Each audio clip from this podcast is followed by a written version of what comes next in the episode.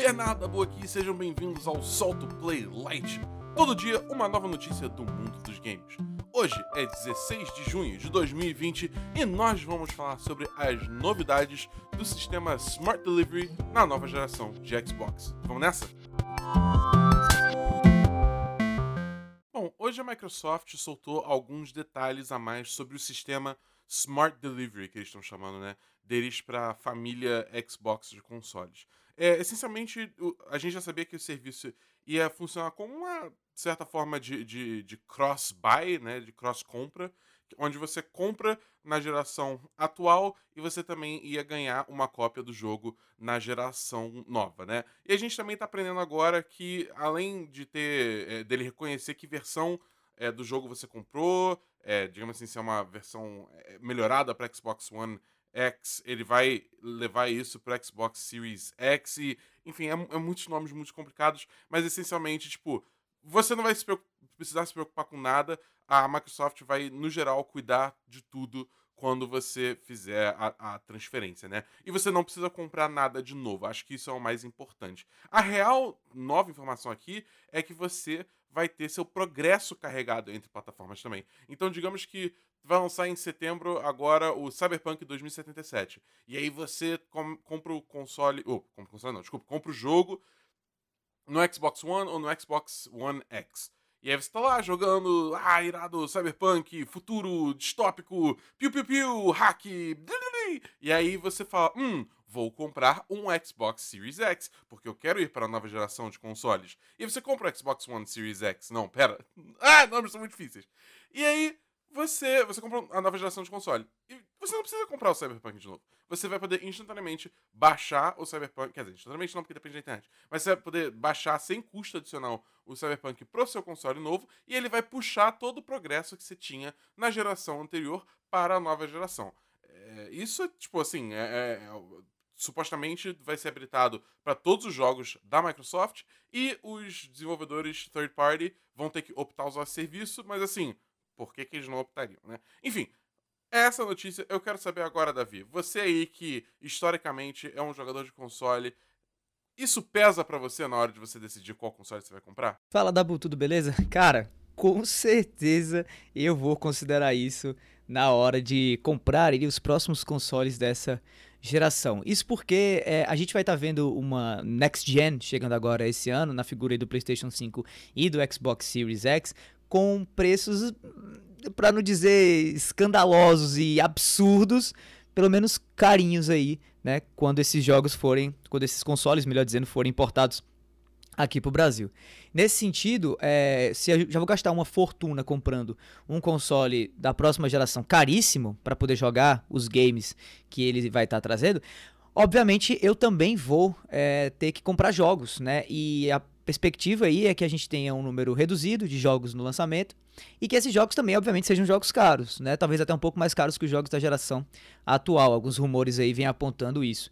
Então, assim, eu poder pegar, quem sabe, o meu Cyberpunk 2077, a, o meu, sei lá, é, outro game aí que eu possa. O meu Destiny 2, né? E ter ele rodando tanto no meu Xbox One atual, como também rodando no meu Xbox Series X, para mim facilita muito mais essa ideia né, de escolha de qual console eu vou trazer para essa próxima geração, né? É, isso tá vindo de um cara que viveu o, o, o, a geração todinha aí como um player de PlayStation 4, né? Então, assim, sinceramente, eu acho que o Smart Delivery pode ser um fator decisivo para eu pular o barco e ir aí pro lado verde da força. Mas o que, é que você acha, Dabu? Você aí como alguém que jogou nessa geração atual, primariamente num Xbox, né? Como que o Smart Delivery é, te faz pensar aí sobre a próxima geração, sobre o próximo console que você vai ter? Então, cara, é, eu acho que assim, desde que o Phil Spencer assumiu como cabeça do Xbox, ele vem tomando é, muitas medidas para tornar o Xbox uma plataforma mais amigável ao consumidor, né? Realmente facilitar o pessoal a usar a plataforma Xbox. Você vê isso com lá no início com a retrocompatibilidade que foi adicionada no console, né? Você vê a quantidade de gente que ficou maluca de poder jogar Red Dead Redemption de novo na, na geração que agora é a geração atual, né? É, e isso foi evoluindo, né? Porque eventualmente veio o Game Pass, que é um, é um custo-benefício sensacional. Aí depois expandiu isso pro PC. E aí você tem também é, é, é o, o, Xbox é, Adaptive Controller, que é o controle que facilita muito é, pessoas com dificuldades motoras, assim, poderem jogar os jogos. Isso dá, abre as portas para poder conectar o que quiser e realmente habilitar elas a jogar o jogo, né? Então acho que, tipo assim, a Microsoft tá realmente tomando passadas largas para tentar fazer isso, tudo ser fácil na plataforma Xbox. E o Smart Delivery nada mais é do que mais um passo à frente nessa direção. E eu acho que, assim, tem dado muito certo, sabe? A quantidade de gente que eu vi comprar um Xbox One, é, o Lite, o S, sei lá, é, muitos nomes, muito difícil. Você, a quantidade de gente que eu, que eu vi comprando um Xbox justamente para usar o Game Pass é muito grande, cara. Porque é um custo-benefício muito bom. Ainda mais quando tem esses bundles aí que você consegue, tipo, Game Pass já três meses junto com a compra, só que. Então, tipo, é, é, é, o pessoal não nota o quão isso tem dado certo na Microsoft. E, e, eu acho que o Smart Delivery só vai potencializar isso ainda mais.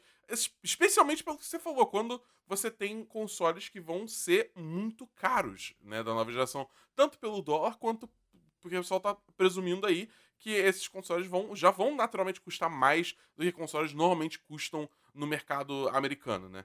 Então, eu acho que assim, qualquer vantagem que a Microsoft pode estabelecer agora em termos de, de serviços e acessibilidade, enfim, para é, é, potencializar o consumidor aí na direção dela, melhor vai ser para ela, entendeu? Só tem que ver aí os jogos exclusivos, que é uma coisa que a gente não viu ainda, né? Que a Microsoft está prometendo mostrar, mas nada ainda. Mas isso é assunto para outro cast, porque ainda vai ter apresentação da Microsoft e vamos ver o que acontece. Mas o que eu quero saber, Davi, é: você acha que o PlayStation 5 vai ter alguma ferramenta com essa? Tipo, alguma coisa parecida com o Smart Delivery em, tipo, sei lá, qualquer sentido? Olha, eu não sei se o PlayStation 5 vai ter algo assim, porém eu torço para que ele tenha.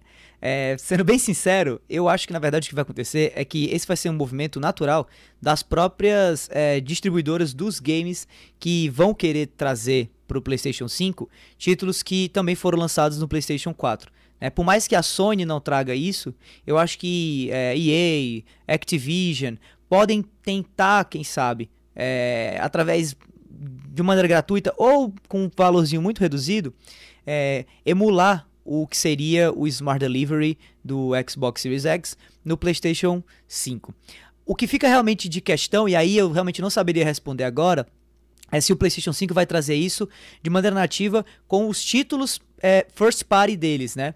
Com os Final Fantasy VII Remake, com os The Last of Us Part 2, com é, Ghost of Tsushima, que são títulos exclusivos que vão estar tá saindo esse ano para o PlayStation 4, vários já saíram, inclusive, né? Mas que a gente vai ter um PlayStation 5 logo logo. E aí, será que esses jogos não vão rodar no PlayStation 5, né, eu acho muito difícil que eles não rodem. E digo até mais, eu acho que você pode ter aí como Smart Delivery, entre aspas, apenas o argumento da retrocompatibilidade, ou seja, a Sony pode anunciar prestes a lançar o PlayStation 5, que todo título do PlayStation 4 lançado de um período até agora, sei lá, lançado de 2018 a 2020, ele vai receber uma versão no PlayStation 5 automaticamente a, partir do momento que você coloque o disco do, do jogo do PlayStation 4 no PlayStation 5, ou a partir do momento que você vincule a sua conta de PSN do seu PS4 com o seu PS5, né? Então seria uma maneira de dizer que a gente vai trabalhar Smart Delivery mas usando o argumento da retrocompatibilidade, sabe? Não sei. Eu acho que existe aí um, uma preocupação muito grande da Sony de tentar se diferenciar da Microsoft a todo custo, né? Não fazer parecer em nenhum momento que a Sony imitou a Microsoft em nada.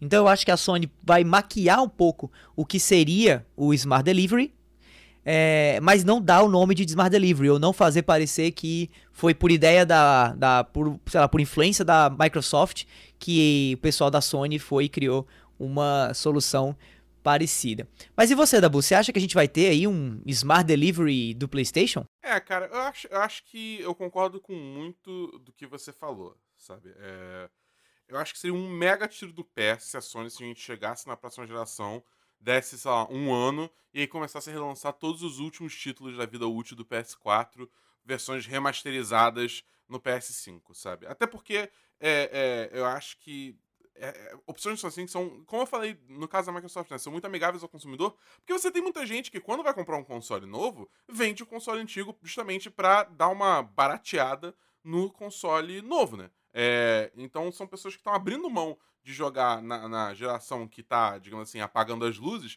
para poder entrar na geração nova. Se você não, não, não digamos assim, incentiva é, pessoas a não perderem tanto ao fazer essa troca, é, eu falei palavras erradas, mas enfim, dependendo da ideia, é, é, a pessoa simplesmente não vai comprar, entendeu? Você vai ter, vai ter perdendo venda por conta disso. Né? Você pode fazer o argumento contrário, né? Que tipo, ah não, a gente lançar jogos mega boga, fodaralhaços pro PlayStation 5 vai forçar a mão da galera a comprar. Vai, mas é sempre aquela sensação assim, tipo, putz, cara. Hum, entendeu? É, é, não é uma sensação tão boa quanto saber que, tipo, não, eu posso vender isso aqui porque a, a Sony, ela é parceira, ela tá me ajudando. Entendeu? Então, eu não sei, eu não sei. Eu, eu espero que a Sony tenha algum suporte para alguma coisa assim. Entendeu? Seja retrocompatibilidade, sabe? Que você só baixa uma versão, tipo, emula o jogo é, no PS5 é, usando os sistemas do PS4, sabe? Que nem o Xbox One faz com o Xbox 360. Uma coisa assim. Mas acho que o ideal realmente seria você, tipo, ter uma, uma um Smart Delivery mesmo, entendeu? É, é eu quero acreditar que a Sony vai fazer isso, mas eu simplesmente não tenho informações. E dado o histórico da Sony, eu não apostaria minhas fichas nisso, sendo bem honesto. Mas enfim, é esse o nosso episódio de hoje. Se você gostou muito do nosso conteúdo, manda pros seus amigos. Se você tiver como e gostar muito, muito mesmo do nosso conteúdo, apoia a gente no apoia.se barra 1010 ou no picpay.me barra 1010. E lembra que eu tô fazendo, falando em Sony, eu tô fazendo stream de The Last of Us ao longo dessa semana. Amanhã vai ter uma stream de The Last of Us. Sexta-feira vai ter stream de The Last of Us parte 2, começando 2 horas da tarde. 2 horas da tarde no twitch.tv barra 1010 site. Então chega lá que a gente vai conversar e passar por essa história juntos. É isso, a gente vai ficando por aqui e até amanhã no próximo episódio de Solto Play Light. Valeu, galera!